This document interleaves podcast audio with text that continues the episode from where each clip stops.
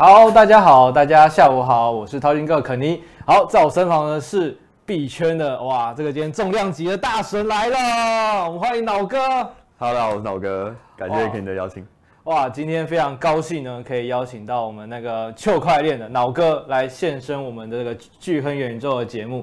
今天呢，也会跟大家分享的主题是我们这个传统金融股票跟我们加密货币究竟有什么样的相似之处，跟一些诶不一样的地方呢？那今天的节目希望大家听到最后，那有问题或者想要跟脑哥我们一起来哈拉聊天的朋友们，记得我们下方我们的留言区哦，欢迎不吝啬的一一起一起交流讨论一下。好，那我们今天呢，我们就快速的来跟大家哦，哦、前面打个广告啦，拍谁？我们今天呢，我们这个呃画面右上方，我们有这个 QR code，欢迎加入我们巨亨元宇宙的社群，上面有很多新闻的分享，还有我们很多的一个呃内容，好内容都会在跟大家上面做交流。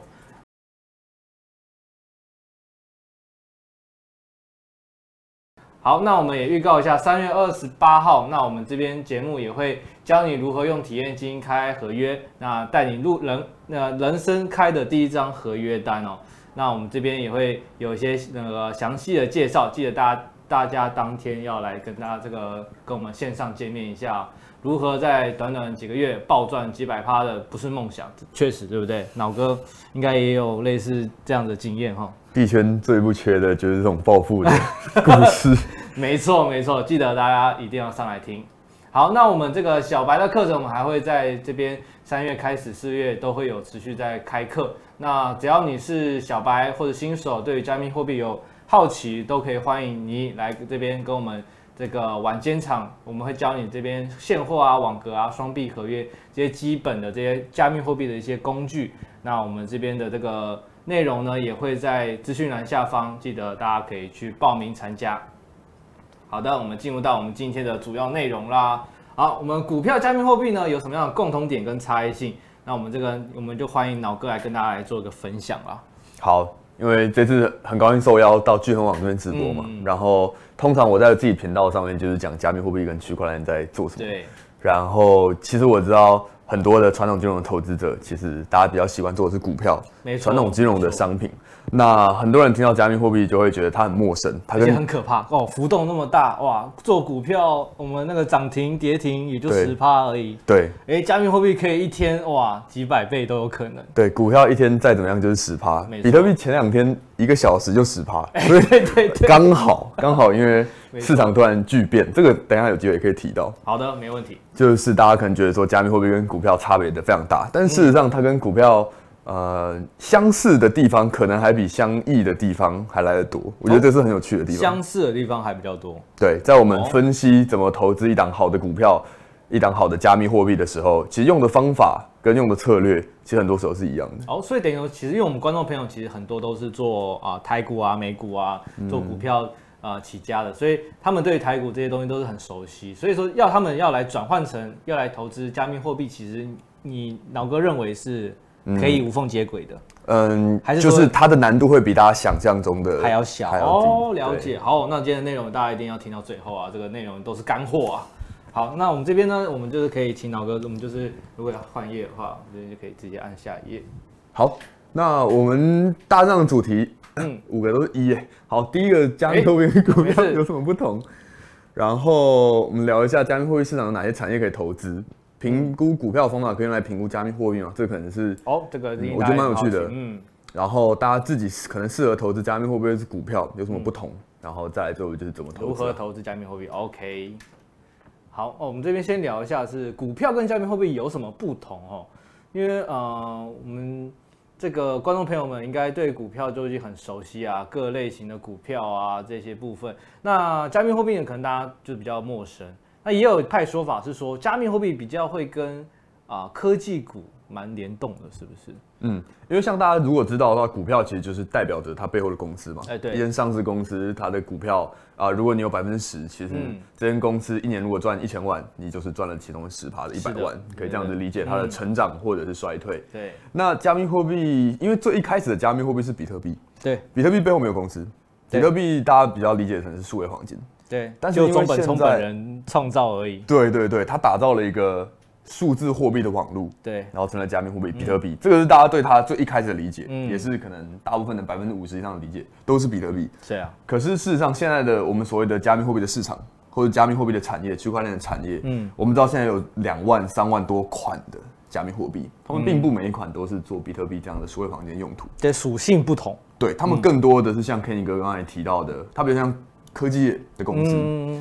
只是为什么它是加密货币，它不是股票？因为这一间公司，它事实上可能并没有在某一个国家登记注册成一个公司啊。对，它是在一个无国界去中心化的区块链网络上面打造了一个应用，打造了一个服务。因为我们说公司，公司其实公司就是提供商品或服务嘛。对啊。那区块链上面它提供呃去中心化的一些商品跟服务，它所发的股票，发股票你要一个。一个国家的背书啊，要一大堆监管，或者是什么一些存底啊这样子的，比较麻烦的情况下，很多的新创项目他们就选择使用加密货币来，你说它融资也好，你说它众筹也好，嗯，去分散它的，你说它的股权或者是它上面的收益的享有的权限，嗯，其实它就是这样的一个差别。所以简单来说，你可以想象今天有一间公司，我想到了，我想要开一间科技业的公司，嗯嗯，好，可是我作为一个新创，我还没有达到可以发股票的门槛。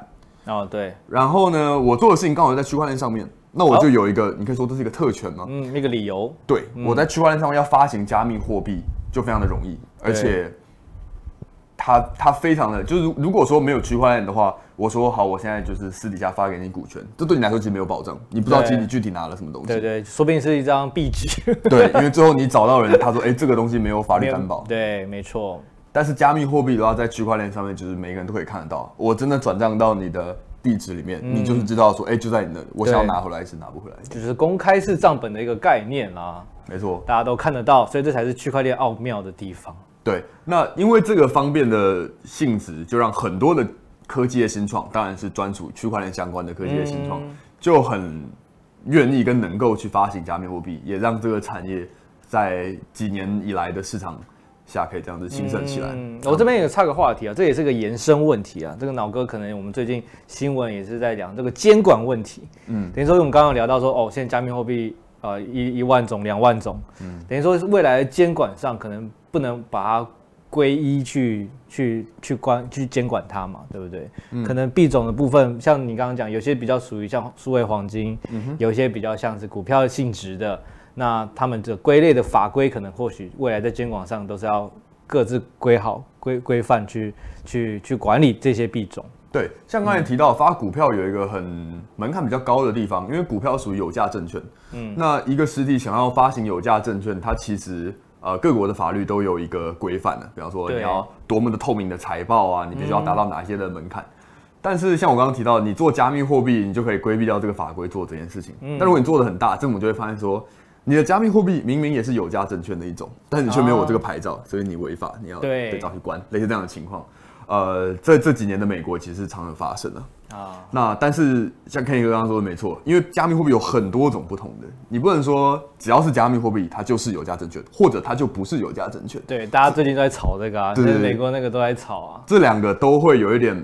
不够不够准确，像比特币它不可能是有价证券。对啊，但是像有一些公司，它有一些科技公司，它发行了加密货币，那就你很很明显就是它的股票，对，对但它却不受法规的监管，这个也说不过去。嗯，所以我觉得在这个部分是政策制定者跟执行者还有很多东西要了解，因为这件事情真的是人类历史上第一次出现了，对，没有没有那么简单。但是呃，我们知道 FTX 破产之后。呃，全世界的政府都在更加的密切关注在加密货币立法上面的事情，嗯、所以也很期待说，呃，比较头部的一些币圈的业者能够跟政府好好的合作，去把这个东西的规范制定清楚。这个制定清楚之后，一方面可能有一些原本作恶的加密货币项目会比较容易的肃清退掉这样子。对，另一方面一些比较好的项目、比较好的公司，华尔街的大公司可以更有底气说，我早就想投资加密货币，哎、嗯欸，这样子，哎、欸，政府说 OK，我终于可以投了。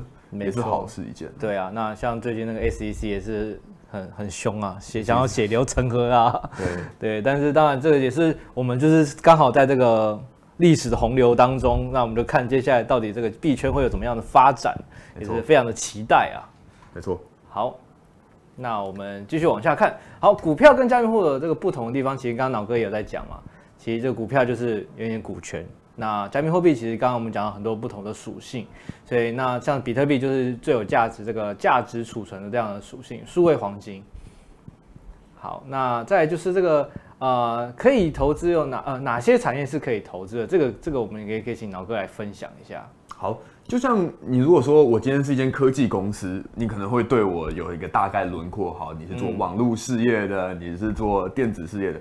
可是科技公司也分也分很多种。嗯，你可能是电商啊，你可能是一个比较呃金融，你可能是一个比较技术不同的服务的公司。嗯，那币圈也是一样，你今天使用区块链来辅佐你的项目的发展，你的项目可以做各种不同的事情。比方说像这边就都列出来的一个基础建设，嗯，打造更稳的区块链啊，打造速度更快、更安全的区块链。这个因为区块链现在。啊、呃，以太坊现在问世也才八年九年，也是非常新，还有很多的可以改善的空间。所以基础建设是一个目前在币圈很重要的一个赛道。嗯，区块链有很多很多条，都上面有很多的用户可以大家去挑选。那在底层的基础建设之上，目前币圈或者说加密货币市场最成熟的一个领域是金融服务。嗯，因为我们知道比特币一开始出来，它就是一个电子的现金系统，对，所以在金融上面。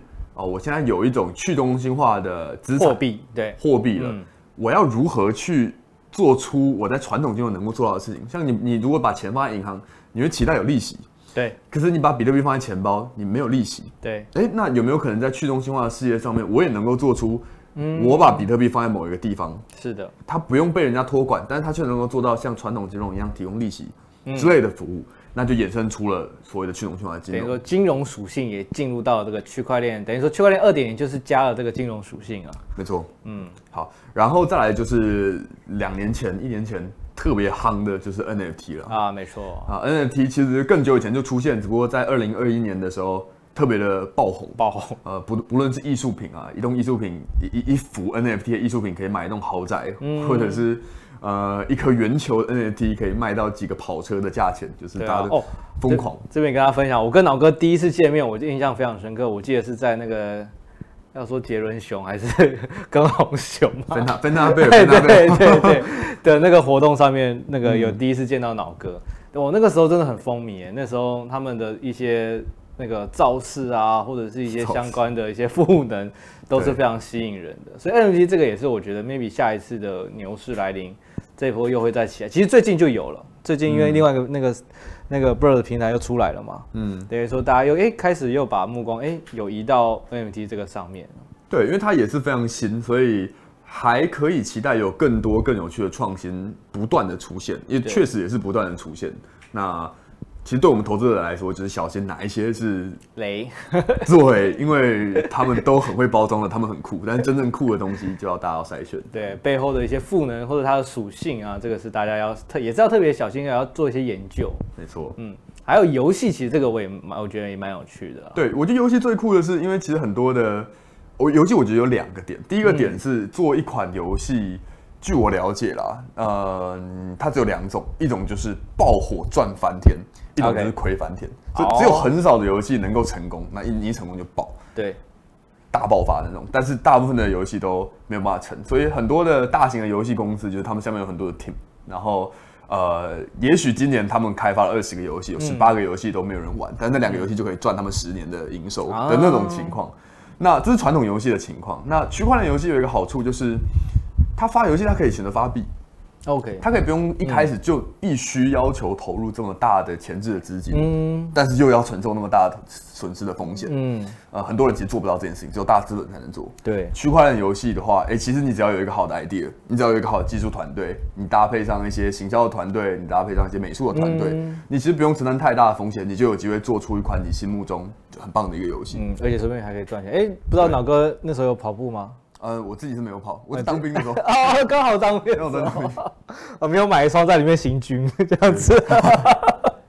好好，那我觉得这个游戏其实也是一个未来一个很好的一个方向啊。那其实也是也是期待啦，看看会有什么更多不一样的这个游戏会出现啊。因为自己本身我也很爱玩游戏，那游戏再加上区块链这个应用，其实我觉得当时那个跑鞋就是。嗯、其实就是有点创造一个那时候的风潮，风靡全球。只是很可惜，它后面就就消失，或者已经不知道接下来那个收益好像很惨嘛。收益就低蛮多。对，但是就看接下来会不会有更多类似的这种 Play to Earn 这样子的一个游戏出现。好，那哦，这个这部分的话是指产业嘛？刚刚我们有讲过的这个啊、呃，加密货币这个相关的产业。对，这个可能是很多人觉得说，哎，股市跟币圈差很多的点，因为币圈的一些名词跟股市是完全不一样的。嗯、像你如果之前做过台股，想去做美股，其实美股那些词你就把它翻成中文，你就看得懂。OK，但是币圈的词翻成中文你还是看不懂，所以。有一堆新的专有名词跟术语需要理解，这是一个一个新的点，而且甚至啊、嗯呃，有一个东西叫做所谓的链上数据。哦，对，这个多了一个叫链上数据的东西出来，对，而且它是一个很重要的东西，嗯、它是完全新的，而且又是一个非常重要的东西。嗯啊、呃，你不了解它也不是，你要了解它又要一个很高的门槛，这个也是很多人比较难进来一个点啊。所以确实啊、呃，投入币圈是需要花大家比较多的时间再去学一些新的东西。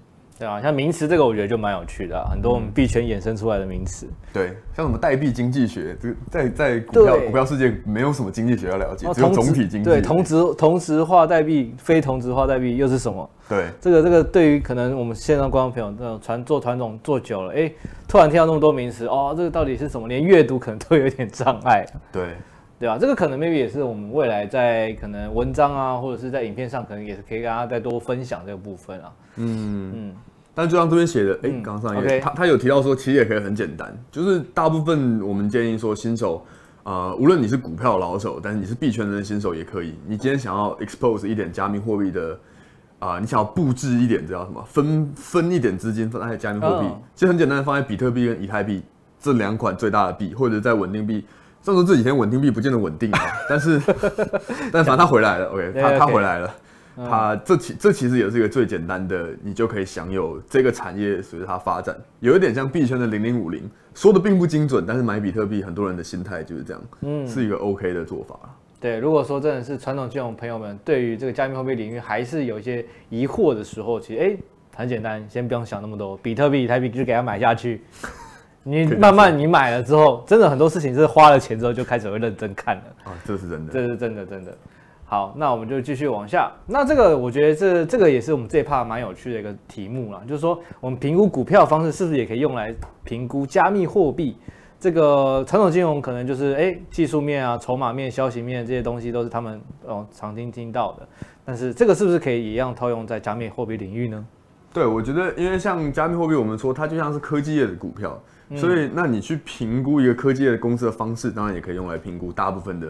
像这样子的加密货币，嗯，那我们评估一个公司，不就是所谓的技术面、筹码面、基本面？有些人会看消息面这样子。对，那技术面就是这个，只要任何的金融资产它有波动，你都能画出 K 线图。嗯，只要你能画出 K 线图的东西，你都能用技术分析，因为技术分析就是心理，还有对呃历史，还有一些支撑压力的概念，对的筹起来的东西嘛。嗯，那大致上它的逻辑都是一样的，不会说什么。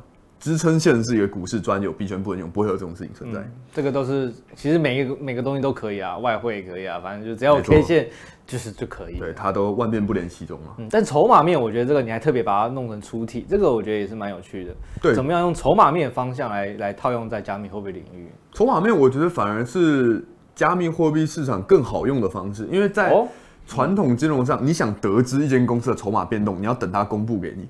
啊，对对对，对我现在我是某某金控，我做了某一笔交易，我不说你不知道。哦，但是币圈，因为我们说加密货币是完全公开透明的链上数据，没错。我做做任何的动作，只要大家知道说这个地址有多少钱，嗯，那他其实可能就追踪我，或者大家可能我交易过几次，大家知道说这个地址就是我，那我做了每一笔大的交易，其实链上数据完全都看得到。嗯，所以筹码面其实这个更好追踪，更好追踪。所以说大家。不用想说，哎、欸，那个加密货币不能看筹码面，其实是可以，其实可以的。对，因为其实我觉得我有些朋友可能会好奇说，哎、欸，这个有些筹码面或者这些技术面可能不一定可以完全套用，所以他们觉得加密货币好像无从去分析这样子。嗯，其实是可以的，从链上数据是可以用这种方式去分析的。对，那消息面呢，当然也蛮特别的哦。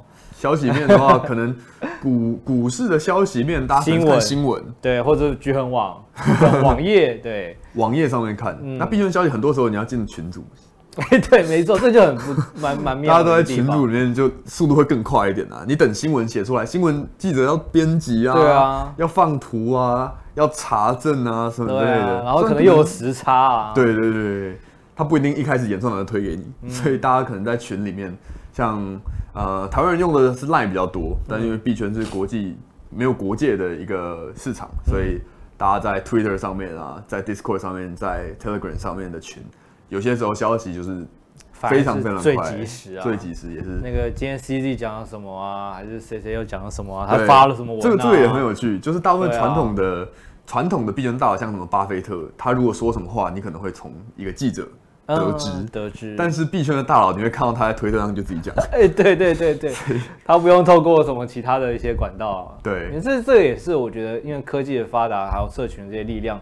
出现也是加速这个加密货币领域这个生态越来越有自己的一个雏形出来了。没错，那像真的是像之前我都那时候去年 FTS 爆发的时候，我就没看，每天就是等那个 SBF 他贴文发发什么内容，然后出来反一下。哎，对他到底要讲什么，出来讲什么干话啊，还是讲什么内容的时候，我就觉得很有趣，就是没想到。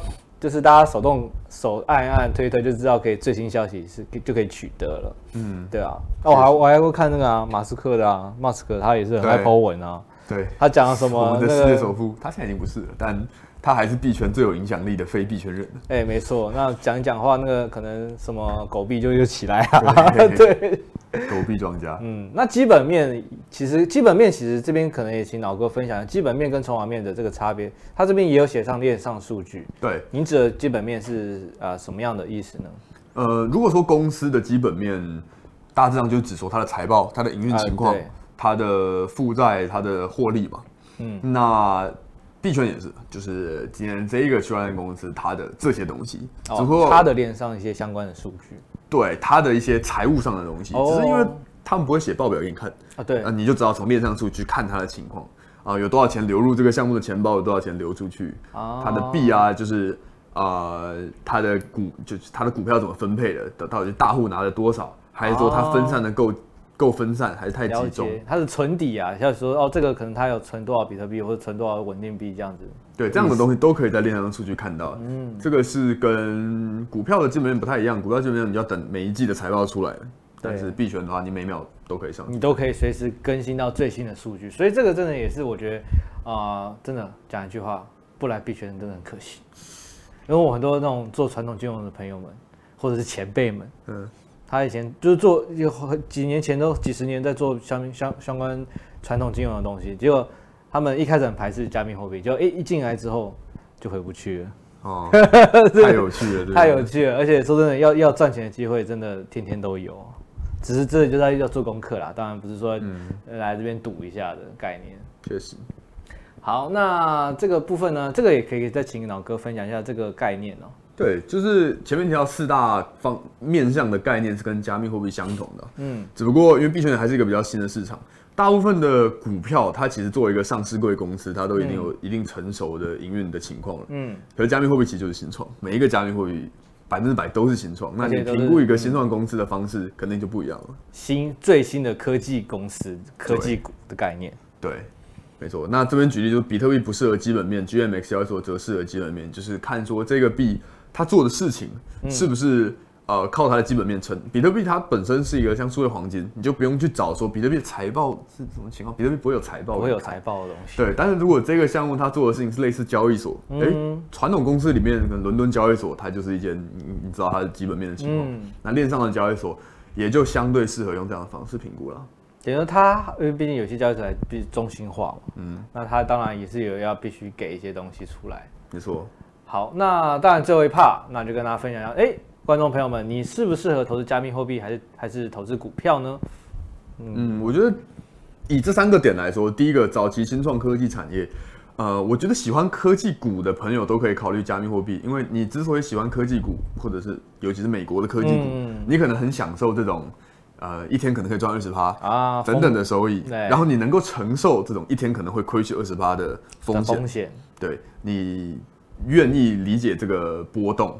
跟这个收益，这个第一点跟第二点大大致上是这两个。当然，早期新创科技产业也是讲求说你的你对早期项目的眼光啊，因为很很多人其实他比较擅长投的是稳定成长型的公司，巴菲特完全是这种这种类型啊，对，所以他他他可能他们的属性就不太喜欢去投加密货币，对，那就觉得比特币老鼠药啊，对对对，他们他们不太喜欢这个，对，但是当然就是各有各有好坏，各有特色吧，各有特色啊，每个投资人一定也会比较偏向，哎，喜欢做这个，喜欢做这个加密货币或者是做传统金融。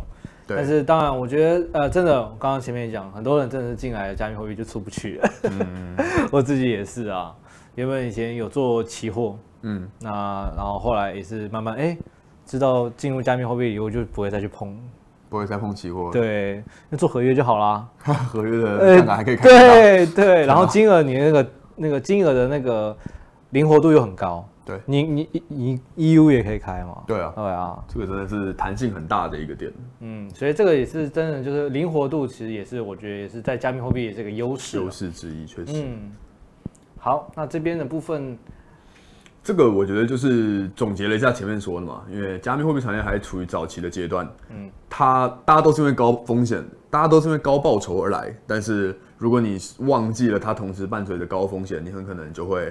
啊，亏钱出去，嗯、啊，所以这句话是永远都要记在心里的。我们都要任何的投资，我想都是这样，优先考虑风险的承受度，嗯，然后再去想说好怎么样可以去获利。那在币圈尤其如此。对，但当然我还是建议说是要体验过后再再再来这个这个去去去评估啊，因为确实你不评估直接说哦，你就是因为高风险你就不想进来，嗯，那其实我觉得你会错失一些机会，就比较可惜了。对你，因为我觉得加密货币还有一个优势就是我刚刚你说。它可以用很小的金额就可以先去 try 了，对，不需要你说真的买股票，你还真的要要那个股票多少钱，你就真的真的有那笔钱才可以买到一张这样子。嗯，但是真的是加密货币真的是那个灵活度、资金的运用度是很高，所以真的资金小部位来这边体验过后，你就知道说我们所说的这个高报酬跟这个高风险跟你这个承受程度到底是什么意思。所以建议大家真的是用体验的方式先来试试看，这、就是一个非常好的一个方向。好，那这个部分也有个脑哥这边有说四个法则是吗？嗯，四个方向。这边就是快速讲一下说，如果你今天开始决定想要投资加密货币的话，可以需要了解一些东西啊。嗯、那首先投资的方式其实跟买股票差不多，我们就不多讲，嗯、跟股票类似。那投资的管道的话，股票可能你会去去证证证证券公司开户，对对，对，然后你就可以买。那币圈的话就是交易所，嗯。然后市场规则是蛮特别的啦，就是你不用等说早上九点才开盘啊，对，这也是这这也是蛮有趣的，二十四小时都可以买，没错，二十四小时都可以卖。然后我觉得我一开始进入币圈最觉得很酷的点是你，你越穷都 你越穷，很多人觉得说比特币那么贵，是不是要很有钱才能买？但其实你可以买零点零零零一颗啊，对对，新台币也许一千块就可以了，对，一千块肯定可以买，甚至几百块都有可能可以买。的地方是大大有人在，因为我记得比特币是好像算到小数点后第八位还是第几位，反正就是它八位，它好像可以真的买到很小单位，所以真的你金额几百块、一千块，我不信大家拿不出来。对，本金上限的要求是不高的啦。对啊，然后储存方式的话，当然你可以把钱放在交易所，就像是放在证交所一样啊，或者是你可以提到数位钱包，这个就是你自己托管加密货币的方式啊。嗯，没问题。好，那哎，这是 OK。好，那我们最后呢，就是我们还有一些时间，我们就请老哥来快速分享，就是老哥这边目前有在推广的这些频道，那还有这个练习生的是什么样的一个平台？好，可能有些观众不知道我是谁，跟我来干嘛，就是我是右下角这个画画面右下这个脑哥糗快练 YouTube 频道的的 YouTuber，就是就是我。然后我的频道 没有没有没有，我的频道主要就是讲一些加密货币跟币圈的科普，还有一些时事，还有投资的概念。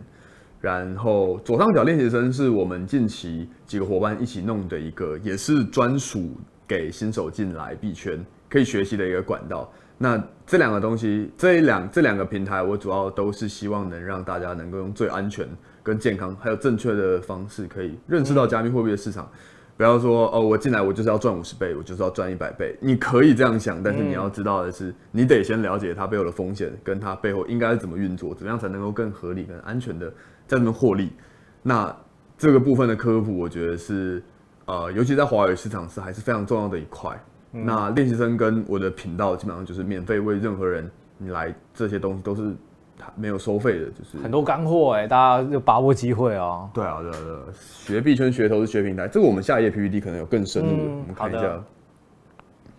像这两个就是练习生里面呃的的范例嘛，那上面那一排破解加密货币七大迷思其中一个文章，我觉得练习生的文章一个很很不错的一个特色是我们里面的不只是文字，还有很丰富的图片做解释，像是啊、呃、如何去做交易加密货币，嗯，啊钱包与 Apple Pay，你可以看到说上面有很清楚的图示，告诉你说这边文字的介绍应该是怎么样的画面去呈现，那下面的话更是。就是这篇文章是帮大家整理了加密货币获利的七种方法嘛，从稳定收益跟高风风险高收益的应有尽有，一样有非常丰富的图说，可以让大家比较适合看图的观众可以去更容易的理解吧。嗯，而且观众朋友们，大家因为我们这个练习生的一些文章啊，都其实都有同步发在我们巨亨网上面哦。嗯，所以大家都可以上面去去搜寻得到，所以真的是。这些都是非常好的内容，非常好的干货，真的是大家去在研究上面，真的是可以透过这样的方式，一步一步慢慢了解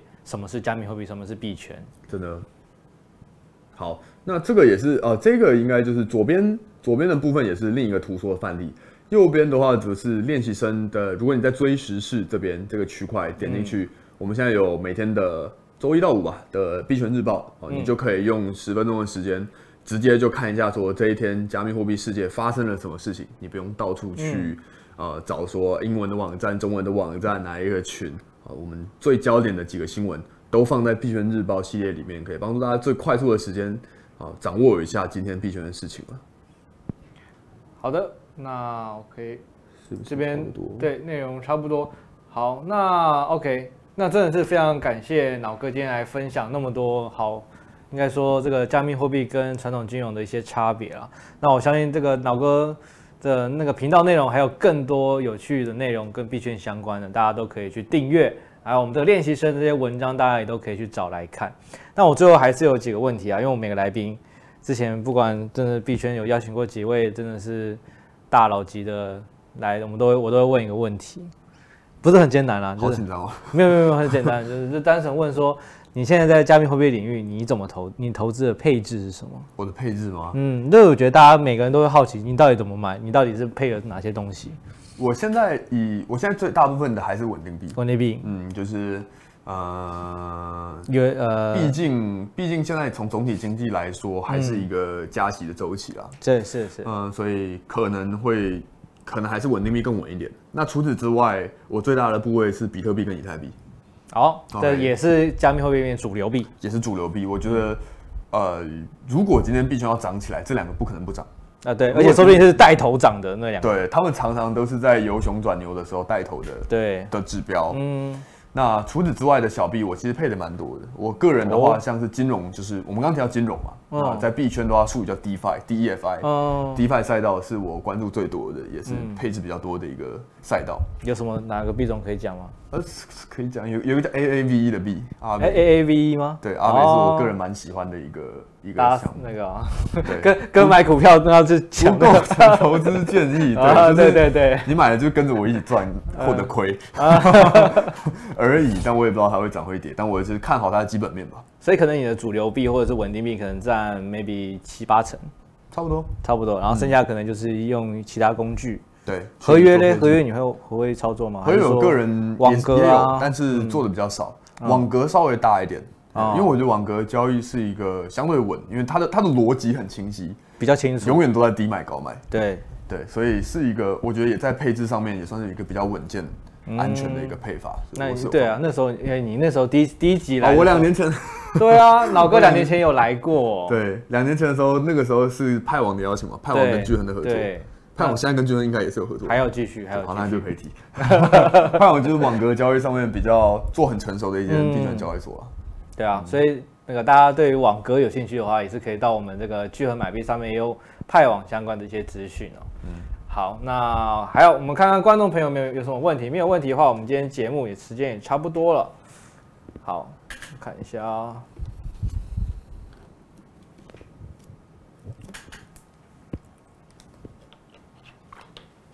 哦，好，看到有人问说啊，就是说，当然大家也是最关心最近的这个币价走势哦。啊哈，嗯，老哥可以来分享一下你的看法吗？我觉得就最近最近是落底了吗？因为你大家一定会问说落底了吗？还是说还有更低呢？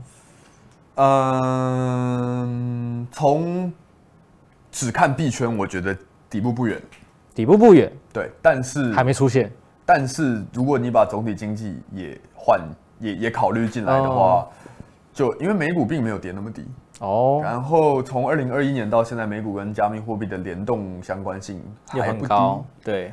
所以如果说接下来美股，尤其是科技股，像现在很多的美国的银行是正在。连环爆的对对正在哦，真的正在哦，不是说前阵子连环爆，是真的。说不定我们今天聊完，等下新闻又哪一家又不行？对，可能美股盘前，或者是 又又发生什么事情，都大家都不会意外的情况下，嗯、呃，会不会再连带着把币圈给带下去是不好说。嗯、但当然，我们看到这两天也是这两天，嗯，比特币是反着是往上涨，一个一个大 V 反转啊。对，真的很难说，就是我自己是。很担心说，是不是大家有点贪婪了？哦、但是它能够这么大一根阳线往上涨，更加的被认为的是，可能有更大的大户是知道一些事情，哦，他们才会让这件事情发生。所以对，真的真的，maybe 有一些支撑哦之类的。对当然，当然这个就是我们就是分享啊，大家、嗯、大家也不构成什么投资建议啦。嗯，好，那当然，今天时间 OK 差不多了，非常谢谢脑哥的分享，非常的丰富跟精彩啊。那希望呢，之后呢，也可以再持续跟邀请脑哥来上我们节目，分享更多加密货币的领域的内容。感谢君王跟 Ken 哥。好，那今天节目差不多到了这边，那我是肯尼，谢谢我们今天脑哥的分享。那我们就下个礼拜同一时间继续啊、呃，希望大家可以上来收看《巨亨元宇宙》啦。那我们下礼拜见啦，拜拜，拜拜。